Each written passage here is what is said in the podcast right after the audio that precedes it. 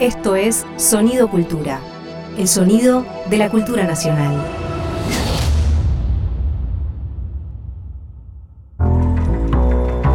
Un tajo en el lienzo de la sociedad del espectáculo. Una zona en la que el pensamiento y la crítica son disposición. María Pía López en corte y confección. Un taller de reparaciones y cuidados culturales seremos implacables y fanáticas. No pediremos ni capacidad ni inteligencia.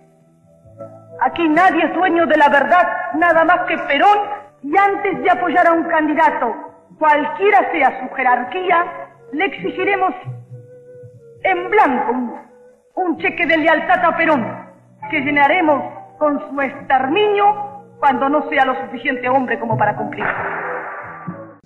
Y ya estamos, nuestros ejércitos civiles de mujeres, adiestradas y adoctrinadas para enseñarle e inculcarle al niño que el alma de la patria, antes que en las escuelas, lo forman las madres argentinas en la cuna, que les enseñamos a quererlo a Perón, antes que a bendecir los nombres propios. Siento que Perón es incomparable. Si Perón es Dios para nosotros, y lo digo con toda la voz que tengo, y con todas las palabras que sé.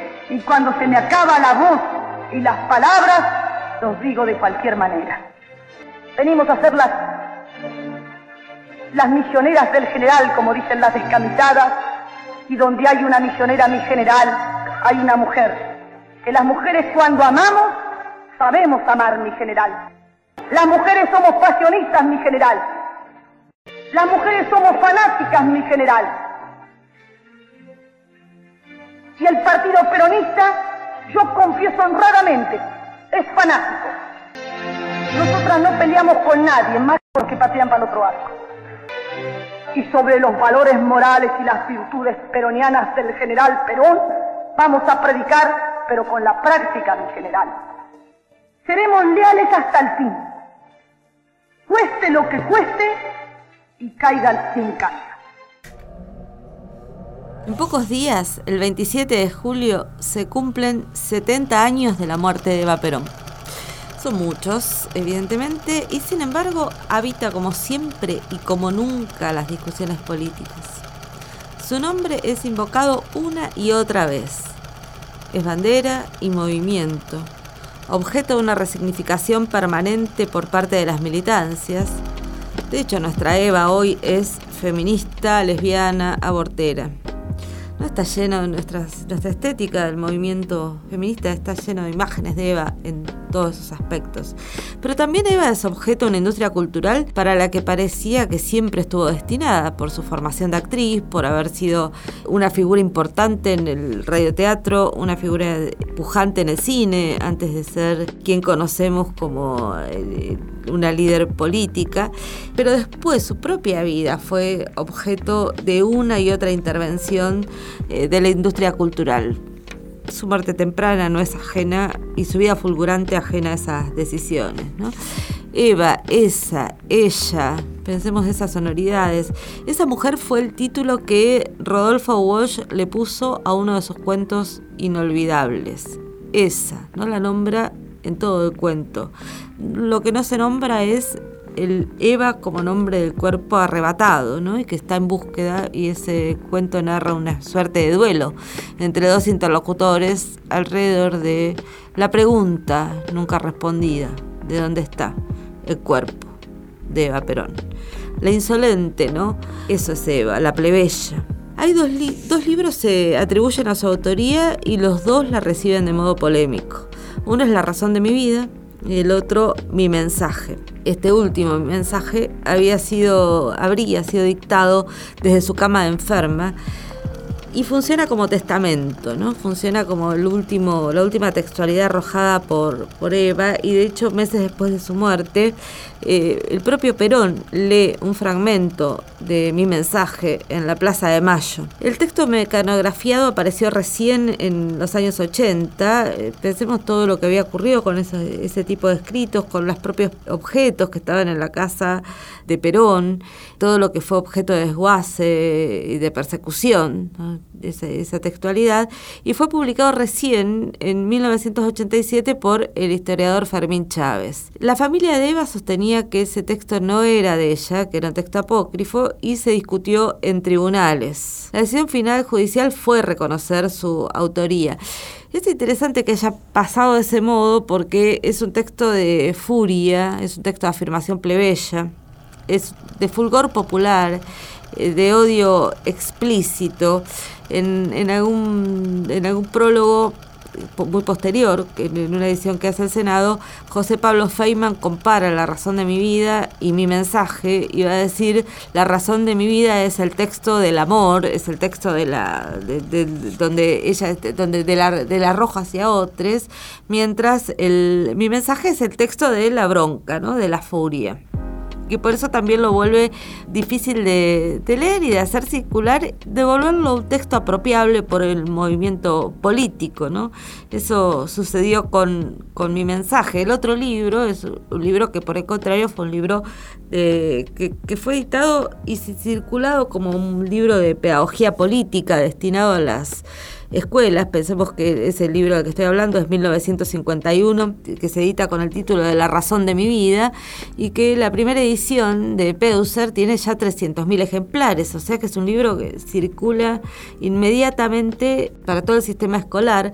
El único libro que había tenido ese antecedente, que había funcionado como antecedente en estos intentos de pedagogía política, fue miren ustedes, el contrato social publicado de de Rousseau, traducido por o hecho traducir por Mariano Moreno y publicado en 1811, destinado a las escuelas para educar ciudadanos jóvenes revolucionarios. Eso 1811, el contrato social de Moreno, y el siguiente libro convertido en pedagogía política y cívica es La razón de mi vida de Eva Perón. Bueno, para la razón de mi vida tuvo un gran peso en su escritura un escritor eh, llamado Manuel Penela da Silva, que se atribuyó el haber sido el ghostwriter, el escritor fantasma del de el libro. Hace pocos años su hijo, el hijo de Penela da Silva, publicó un libro contando la historia de, del acercamiento de su padre a Eva Perón y de cuál era, había sido el proyecto que el escritor tenía para escribir La razón de mi vida.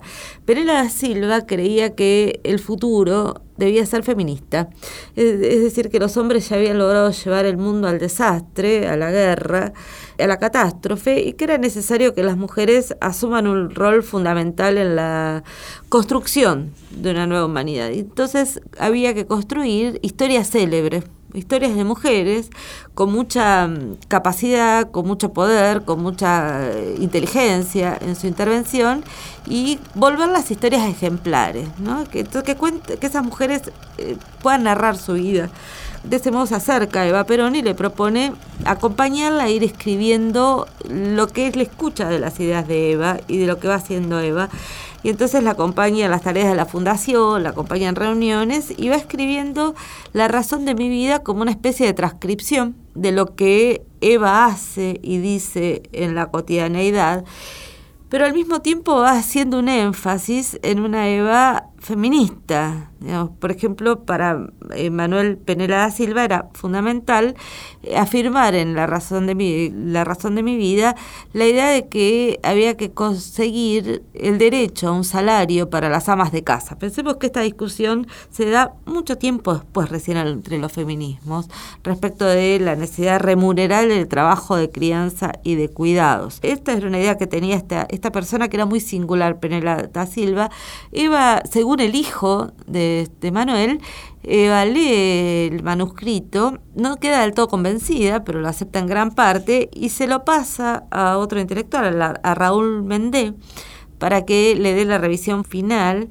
Y Méndez, según la versión de Penela da Silva, habría limado algunos aspectos, los más radicalizados en términos feministas del, de la razón de mi vida y le habría agregado, digo, estoy usando el condicional que no me gusta, pero porque estoy citando, glosando cosas que dicen otros libros sobre un tema muy polémico, como es la autoría y la escritura de la razón de mi vida, y le habría agregado Raúl Méndez las conocidas loas y glorificaciones al general Perón. Es decir, toda la idea de una sumisión de la, de la narradora Eva a su marido, estarían, habrían sido propuestas por este segundo escritor que interviene en el libro. Eh, cuento esta historia no para decir que el libro no es de Eva, sino porque el libro es de Eva los libros son y no son de ella, porque una autoría es también una apropiación, ¿no? Es un modo de vincularse a una palabra que se reconoce como propia. Esa, y esa apropiación está en ambos libros, en mi mensaje y en la razón de mi vida, y están para que lo sigamos leyendo y pensando, porque Eva es el nombre de muchas discusiones pendientes y es un hecho clave de nuestras memorias colectivas. ¿no? Estos 70 años no hacen sino volver cada vez más actual la querella sobre su nombre, sobre quién fue y cómo recordamos. Pero Argentina, la que nunca se doblega y la que siempre se juega por Evita y por Perón. Yo soy la descamisada, la que al fin se le escucha, la que trabaja y que lucha para el bien de la nación. La que mañana en las urnas hará valer sus ideales para las obras del que.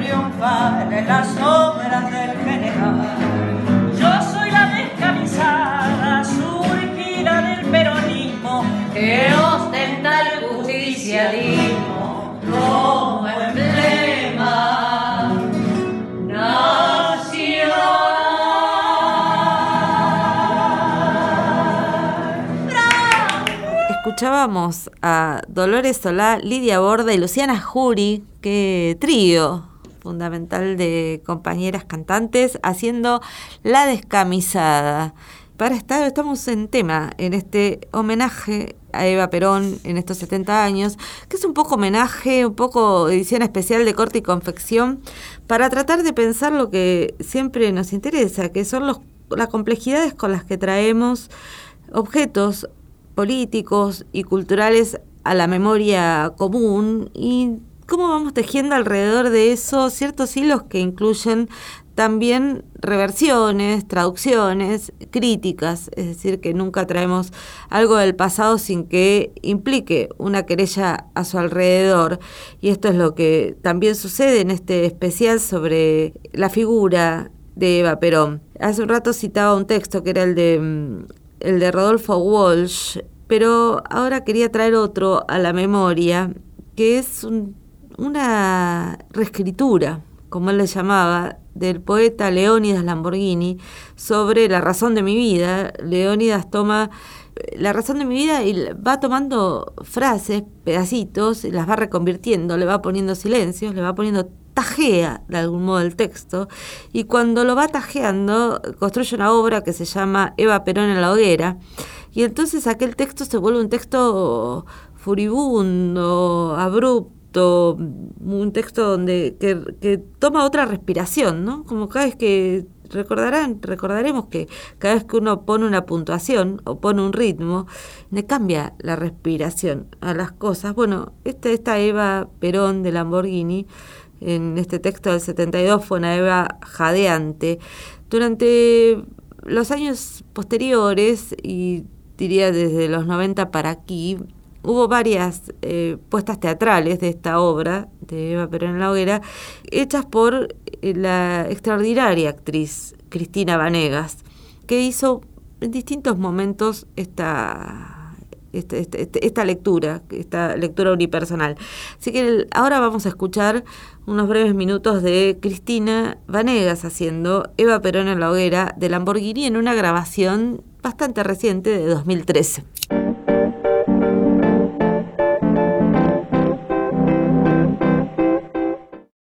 Todo lo que siento de él, todo el amor de mí a él, mi todo, a su todo, a él. Esa es, esa es. Mi calvario, aquellos días mi bautismo, esto, la hora de nacer, esto, la hora de morir, cada golpe. El líder, él, su palabra, encárgate, encárgate, líder, él, el ausente, lo tuvieron, el prisionero, él.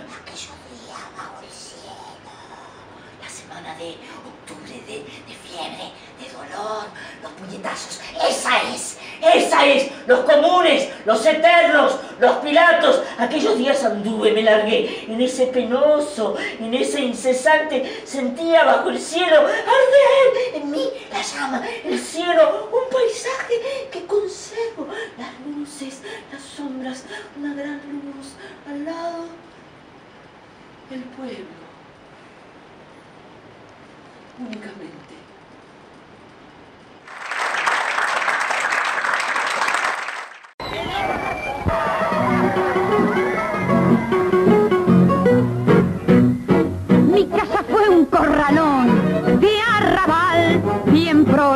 Papel de diario el pañal del cajón en que me crié. Para mostrar mi blasón, pedigré modesto y sano. Oiga, che presente, me soy feliz arroberano, tanto gusto y no hay de arrabalera como flor de enredadera que creció en el callejón.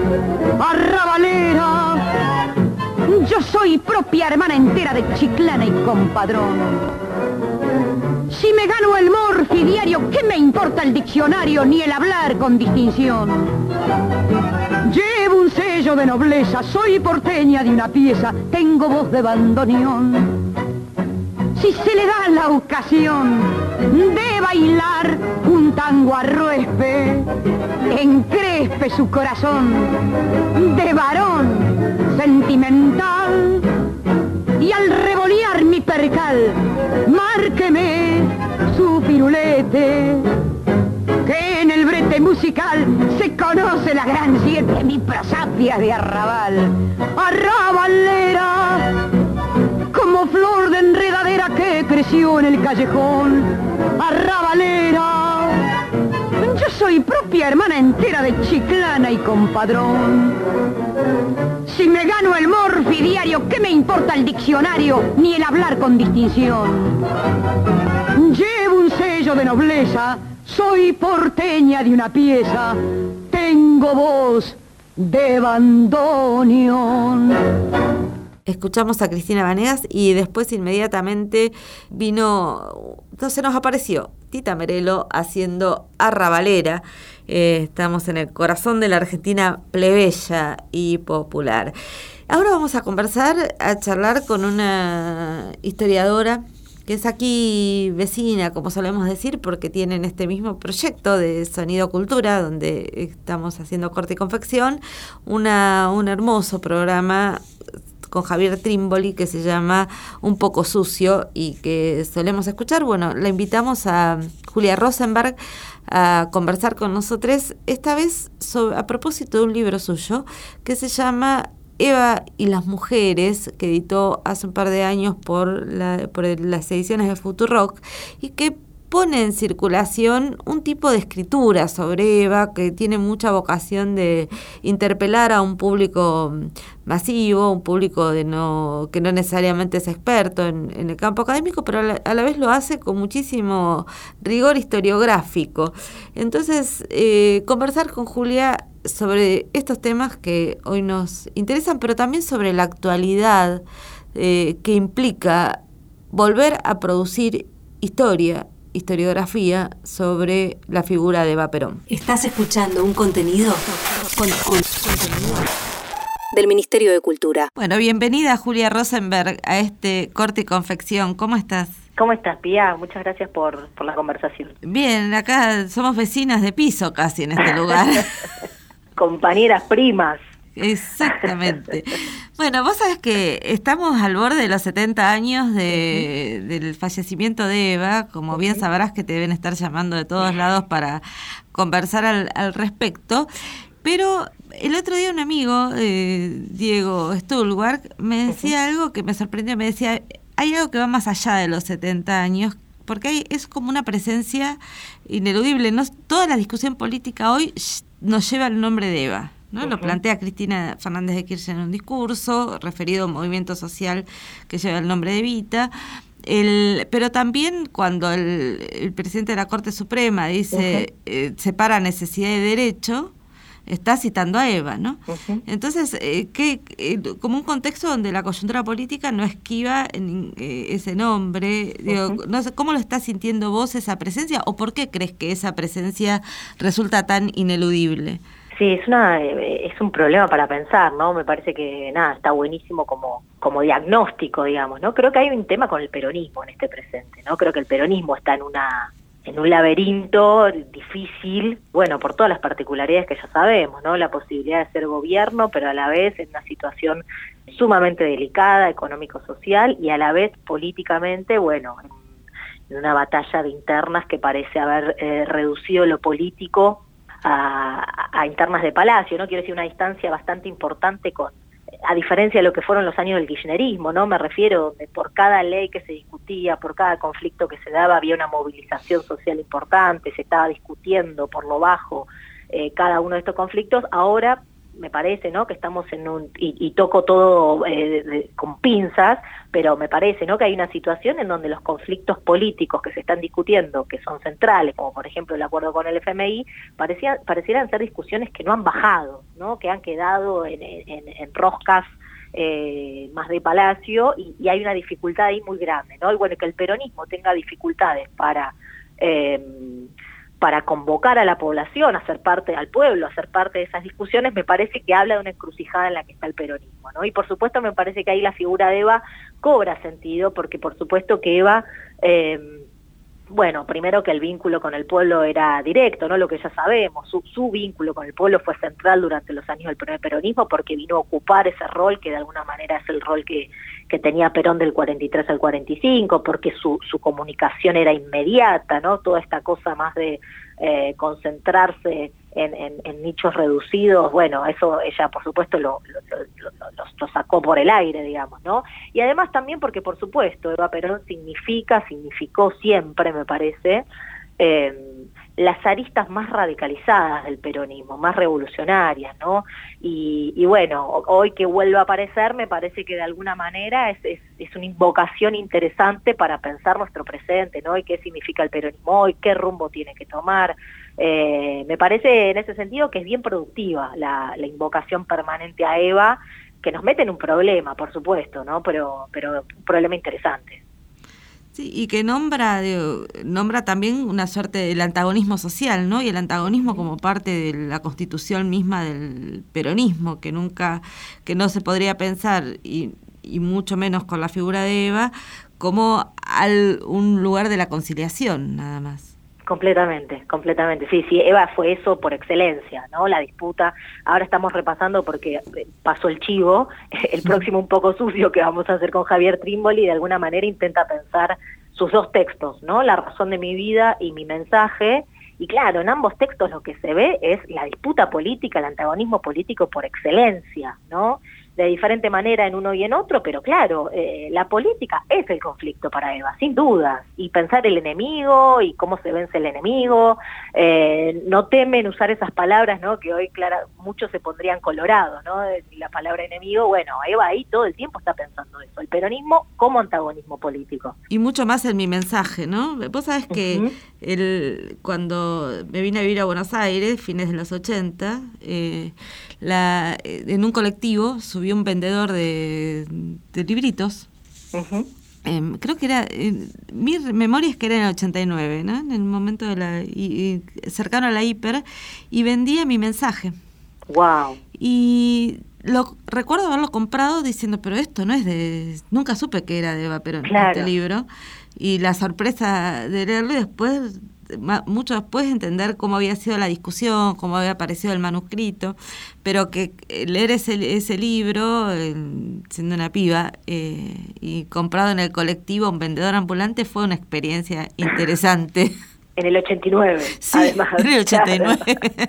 si tenías algo con lo que ponerte a pensar, ¿no?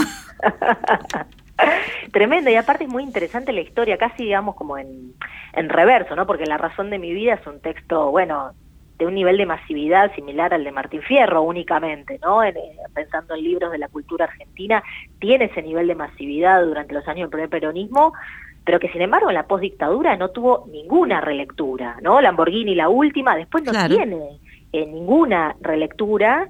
Bueno, hay también para pensar, ¿no? El campo académico, para pensar la narrativa argentina. Creo que, bueno, también lo de Horacio, ¿no? Que el gran libro que conocí gracias a vos, que es eh, Evita la, la militante en el camarín, ¿no? Que es del 83 y donde claramente está la razón de mi vida como, como centro de ese texto. Eh, pero después no hay otras reversiones, otros, otras narraciones que piensen ese libro central de la cultura argentina. Y mi mensaje algo parecido, ¿no? Que hasta el 87 se pensaba que había estado desaparecido y tiene una ahí una publicación post 87 cuando se confirma que es el texto de Vaperón, pero que tampoco tiene una, una gran lectura posterior, ¿no? Como si la cultura del peronismo, la escritura del peronismo, los textos del peronismo hubiesen quedado condenados bajo la idea de que, bueno, eran mersas, cursis, ¿no? Y todo lo que, lo que se suele decir de ellos. Y, apócrifos, ¿no? Exacto, claro. Porque también está ese juego con el problema de la autoría en, ambos textos, la duda sobre la autoría.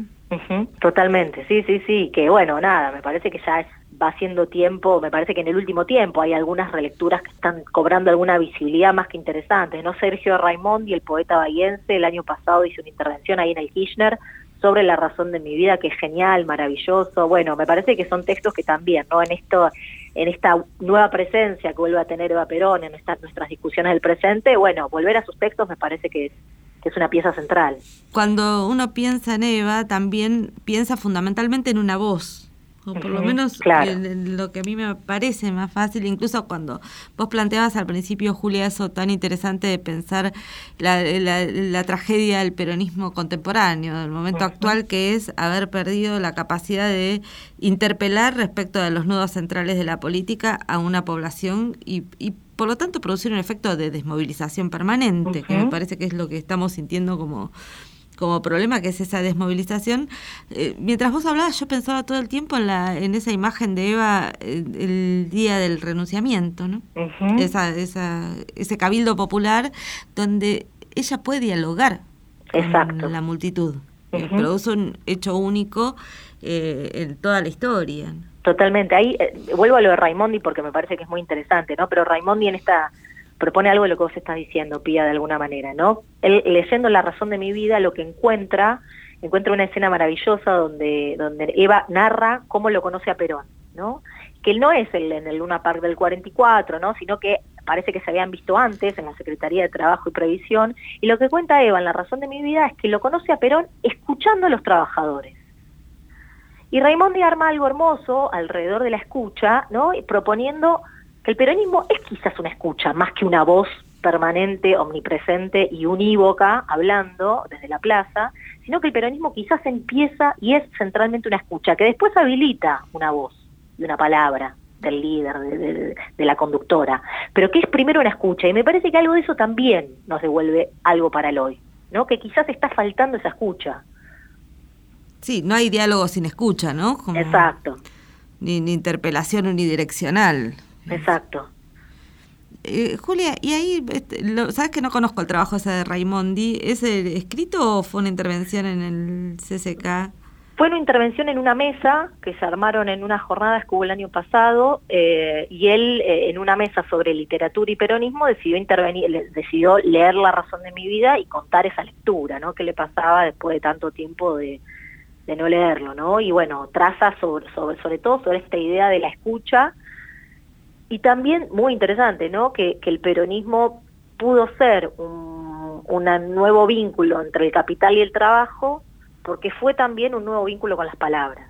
¿no? Eh, como que, que muy, muy rápidamente viste que está instalada también esta idea, ¿no? El peronismo fue un movimiento de los hechos, de una transformación material, pero que nada hizo respecto de la cultura, el pensamiento. Bueno, ahí Raimondi diciendo, esto fue posible porque estuvo esto otro también, ¿no? Y bueno, y Eva Perón ahí también tiene un lugar clave en proponer palabras, imaginarios, narraciones, ¿no?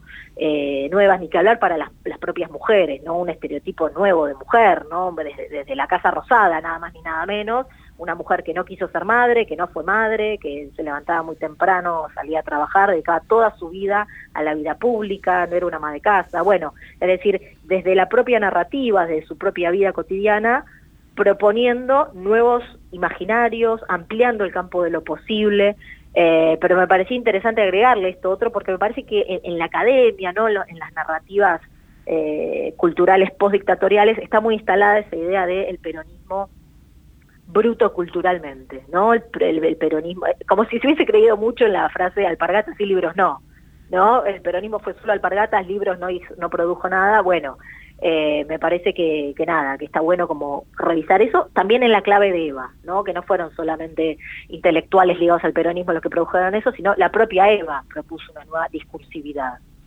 Sí, y una y también, bueno, vos en el libro trabajás mucho sobre esta cuestión de el nuevo modelo de mujer, pero también problematizás, estoy hablando de Eva y las mujeres, de Julia Rosenberg, con quien estamos conversando, pero ahí vos problematizás también los modos en que los feminismos leyeron a, a Eva, ¿no? Uh -huh, uh -huh. Sí, que, y que ahí se arma una disputa, ¿no? Que es muy interesante. Eh, una disputa muy interesante entre, entre ese feminismo de la primera mitad del siglo XX y, y, lo que genera el peronismo, ¿no? Que también se ha creído durante mucho tiempo y se ha dicho durante mucho tiempo, Eva era crítica de los feminismos, cosa que es cierta, sobre todo lo que, lo que se da en conocer como el feminismo británico, ¿no? Que era quizás el feminismo más, más sacado. Pero claro, el peronismo tiene otra cantidad de intervenciones sobre incluso la palabra feminismo. ¿No? Eva en la propia en la razón de mi vida no llega a decir necesitamos un feminismo moderno, o sea, no es que solamente lo desechaba, lo desechaba y a la vez lo disputaba ese término, ¿no? Ese término y me refiero a ese término por hablar de, de todo un campo eh, de ideas ligada al feminismo, ¿no? Me parece que ahí generó una disputa y una disputa que es política dentro del feminismo, ¿no? No es, no es que, porque rápidamente se asoció Victorio Campo, a Elisa Moro junto como feminismo, Eva no feminista, entonces, bueno, rápidamente se, se, se produjo un mapa eh, donde el feminismo habría quedado en la primera mitad del siglo XX y durante el pero, primer peronismo no pasa nada de esto, ¿no? Y lo cierto es que el peronismo disputó eso también, ¿no? Con otros componentes, con otros sujetos, sobre todo, con otra con otra impronta política, pero dio una disputa enorme también hacia adentro de los feminismos, ¿no? Viste que Vera Pichel en el, en el libro de Vita Íntima cuenta algo muy interesante que dice, bueno, cuando se cuando se consigue el derecho de, de las mujeres a votar, eh, aparecen carteles en la ciudad diciendo, ahora no queremos el voto. que es, genial. Es, es genial esa, esa escena de poner afiches diciendo, ahora no. ¿no?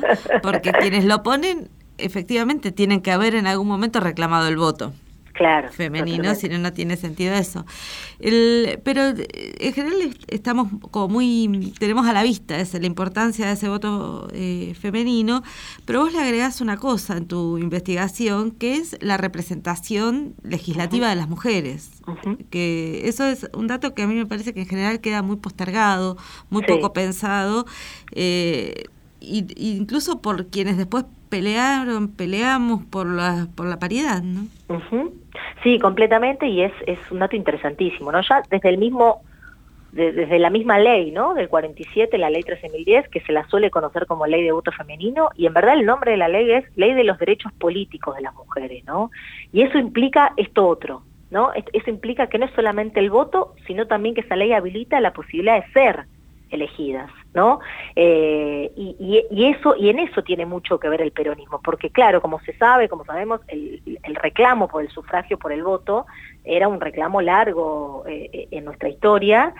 Esta otra parte quedaba, incluso en las primeras feministas, un poco más relegada, ¿no? Y, y claro, el peronismo tiene tantísimo que ver ahí porque en las elecciones del 51, que son las primeras en que, en que las mujeres pueden eh, participar de estas elecciones, se eligen 133 legisladoras, un número absurdo para la época, y son todas del Partido Peronista Femenino, porque el radicalismo, que es el otro partido que, puede ingresar por la cantidad de votos que tiene eh, legisladores, decide no llevar mujeres en sus listas. Entonces, efectivamente, ¿no? para mí ahí también se, se produce algo interesante para pensar, Pía, que es el vínculo entre el derecho en una ley, sancionado en una ley, ¿no? Y la posibilidad que ese derecho después se convierta en una realidad y en una materialidad. Quiero decir, se sancionó la ley 13.010 y fue fundamental. Ahora, para que esa, ese derecho pudiera garantizarse y pudiera eh, convertirse en una realidad, que haya mujeres representantes políticas en el Congreso Nacional y en las legislaturas provinciales, fue fundamental la figura de Eva Perón y del peronismo. ¿No? Quiero decir, cuando llega el 55, el golpe de Estado, la ley 13.010 sigue estando vigente no se da marcha atrás con esta ley, como por ejemplo se da marcha atrás con la Constitución del 49. Sin embargo, el número de mujeres representantes políticas desciende prácticamente al 2%, ¿no? Y, recién vuelve a crecer en el 73, cuando de nuevo es el peronismo el que imparte que haya mujeres representantes políticas. Quiero decir, para pensar también como movimiento, para las mujeres, ¿no? Que también nos embanderamos en el último tiempo detrás de la conquista de una ley, de un derecho, de una ley, pensar el problema del derecho y la ley y después la necesidad de que haya voluntad política de que esa ley y ese derecho sea efectivo. Que quizás el derecho y la ley son condición eh, necesaria, pero quizás no suficiente, ¿no? Para, para que una política se convierta en una transformación de la vida de la gente, ¿no? Eh, me parece que eso, digo, fueron, fueron necesarias dos leyes más, la ley de cupo y la ley de paridad, para que el sistema político entienda que tiene que haber mujeres eh, representando, ¿no? Entonces, de nuevo, hay un problema, me parece, alrededor del derecho y de la ley para pensar como desafío político, incluso pienso, eh, de que cuando no hay voluntad política, por más que ese derecho y esa ley esté, bueno, queda escrito en un texto, que no es menor, ¿eh? no, no, estoy, no estoy queriendo decir eso, pero sí, bueno, que falta esta otra parte, cómo hacemos para que un movimiento político además garantice eso otro, ¿no? Bueno, fui un poco enrevesada en esta. No, pero me parece que lo que está señalando de que la ley es condición necesaria, pero no suficiente, ¿no? Para garantizar la representatividad es, algo que me parece que los feminismos, las feministas tenemos que tener muy en cuenta. Pensaba cuando, no el último cambio de gabinete a partir de la renuncia de Guzmán, que fue reemplazado por una ministra de Economía, eh, por Batakis, sino el anterior cambio que recordarás que fue una masculinización muy rápida del, gabinete de Alberto Fernández y que allí eh, se dijo y se fue tuvo una reunión con la ministra de Mujeres, Géneros y Diversidad donde sacaron la conclusión que había que hacer algún tipo de resolución para obligar al gobierno a mantener la paridad. Lo cual era una, eh, una, situación muy rara, porque las mismas personas que estaban teniendo el poder ejecutivo para resolver eso querían decir que hasta que no hubiera una norma no podían hacerlo, ¿no? Eh, y esa confianza en la ley siempre es problemática si una se ata las manos con esa confianza en la ley. Y que me parece que lo que vos contás bien es cómo esa, en, todo el libro, es también cómo eso implicó mucha rosca, ¿no?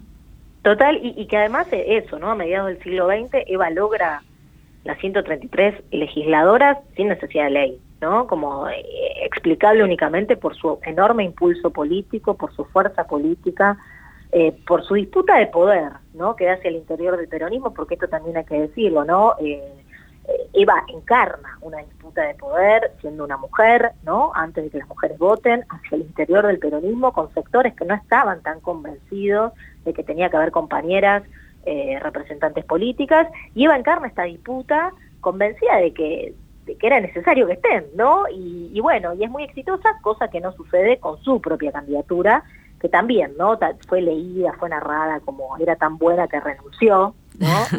y, claro, y que no, no tenía nada que ver con sus ambiciones porque ella no tenía ambiciones. Eh, lo cierto es que es una candidatura que ella buscó, que ella peleó, ¿no? Bueno, el propio Cabildo Abierto que vos mencionabas antes, Pía, es producto de, un acto que arma ella, ¿no? Eh, y que van a pedirle que sea candidata. Entonces, eh, me parece que eso, ese acto, ese gesto, esa, esa no posibilidad de ser candidata a la vicepresidencia, nada más ni nada menos que la vicepresidencia, ¿no? Eh, para seguir pensando en los paralelismos con el presente, tiene que también tener una relectura en esta clave, ¿no? Tiene que ser releída en esta disputa de poder que ella da y que, bueno, acá encuentra un límite. No solo por ser mujer, también por ser mujer, pero además también por lo que decíamos al comienzo de la conversación, que es que Eva representaba, digo, e- Eva del 48 al 52, el peronismo está dividido en tres ramas, ¿no? El partido de los hombres, el partido de las mujeres y la CGT. El 48 al 52, Eva conduce dos de las tres ramas, ¿no? Eva conduce el Partido Peronista Femenino y la CGT porque está José Espejo como secretario general, que es un hombre que responde directamente a ella, ¿no? Entonces quiero decir, la acumulación de poder que tenía Eva en el momento que se está discutiendo su candidatura es enorme, ¿no? Es enorme dentro del peronismo y además es dentro del peronismo, insisto con esto, los, la arista más radicalizada, porque representa el movimiento obrero organizado. Y por supuesto, dentro del movimiento había sectores más conservadores que no querían saber nada con que el movimiento obrero organizado cope lugares puestos en el gobierno. Entonces me parece que su no posibilidad de ser candidata a la vicepresidencia tiene que ser leída en clave de género y en clave de lo que representó Eva Perón siempre para el peronismo, ¿no? que son sus aristas más revolucionarias, más radicalizadas. Julia, vos decís la CGT y, la, y el Partido Peronista Femenino, pero también la Fundación.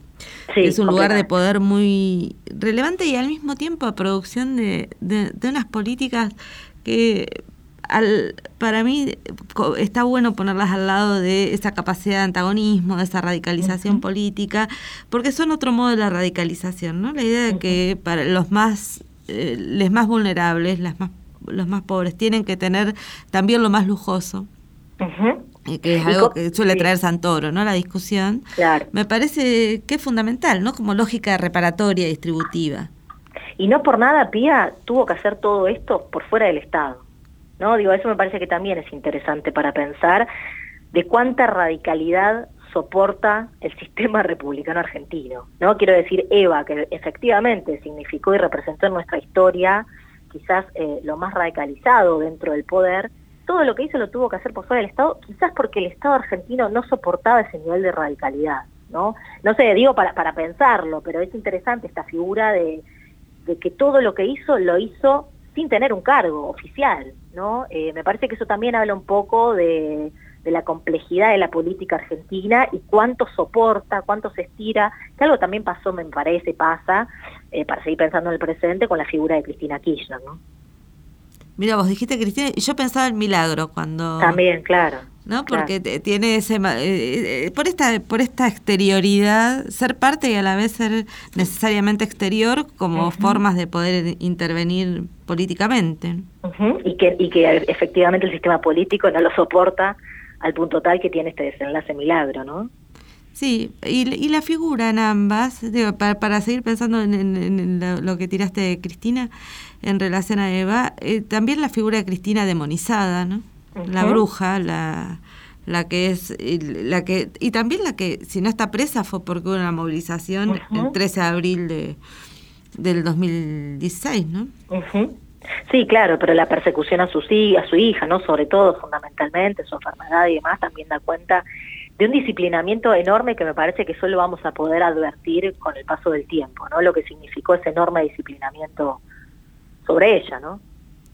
Julia, para, para ir cerrando esta conversación, que te, te agradezco mucho, no, si vos tuvieras que recomendar eh, tres o cuatro libros sobre Eva eh, a los oyentes de corte y confección, ¿qué recomendarías? Eh, qué difícil. Eh, uno, libros o eh, objetos culturales, ¿eh? porque por ahí tenés... eh, uno me parece, eh, digamos, si se quiere, como más de carácter introductorio, que es eh, la biografía de Marisa Navarro, ¿no? que me parece que es ya un clásico, pero que a pesar de tener varios años, eh, sigue siendo la más documentada, la más fundamentada, la que piensa problemas cuando no hay fuentes, ¿no? Me parece que la, la biografía que de Marisa Navarro es bien interesante.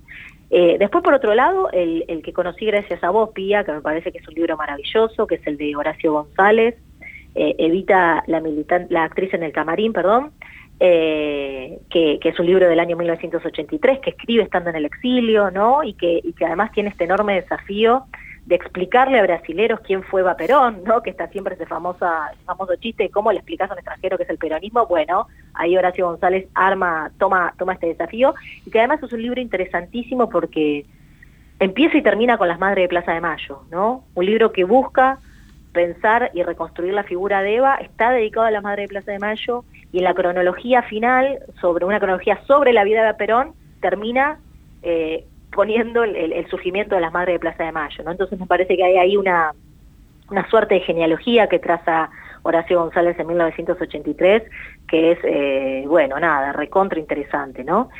Y después eh, hay varias cosas eh, que son muy interesantes.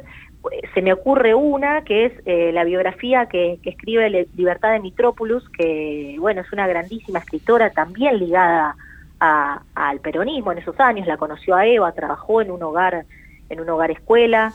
Eh, y Libertad de Metrópolis es una grandísima escritora, entre otros libros tiene El río de las congojas, que es una novela maravillosa y que también no ha quedado medio eh, invisibilizada por, por el canon literario, también probablemente por su cercanía con el peronismo, y que en 1984 escribe también una biografía sobre Eva y que me parece que es muy interesante porque es una biografía escrita desde alguien que, que bueno, que la conoció y que militó y que, y que estuvo muy cercana y además bueno también no pensar ese año esos años primeros años 80 en donde efectivamente vuelve a haber una mirada sobre Eva Perón también por todo lo que está sucediendo respecto de las mujeres en esos años no Preciosa la recomendación. Muchas gracias, Julia, por este rato de conversación en este especial que estamos armando sobre Eva Perón. muchísimas gracias a vos Pia un gustazo siempre la conversación Nos vemos. un abrazo grande Estás escuchando la segunda temporada de Corte y Confección. Vamos cerrando este especial de corte y confección a propósito de los 70 años de la muerte, del fallecimiento de Eva Perón y eh, lo hacemos en el contexto, al principio decíamos que es objeto de la industria cultural y todos estarán esperando, o muchos, que se estrene la Santa Evita, que se está la serie que se está filmando con el protagónico de Natalia Oreiro. Sobre un personaje que ya habíamos tenido nada más ni nada menos que a Madonna encar- encarnándola en la película de Alan Parker allá por 1996. Es decir, que objeto de formas muy precisas y muy, les diría, con, con enormes inversiones para poder pensar cómo abordarla. Quizás al mismo tiempo siempre pienso que Eva se fuga, ¿no? Que Eva es el nombre de lo que se fuga, de lo que esquiva, de lo que se nos va a volver a presentar y se nos presenta como enigma cada vez, que es quién fue, quién es esa mujer. Nos vamos escuchando a Nacha Guevara haciendo No llores por mí, Argentina.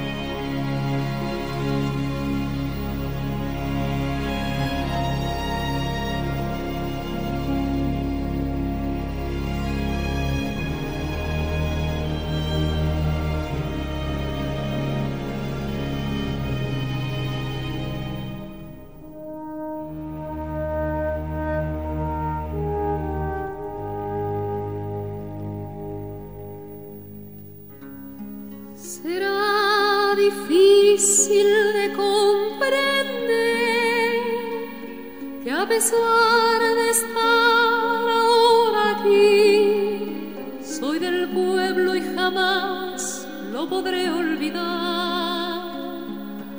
Debéis creerme, mis lujos son solamente un disfraz, un juego burgués, nada más. Las reglas del ceremonial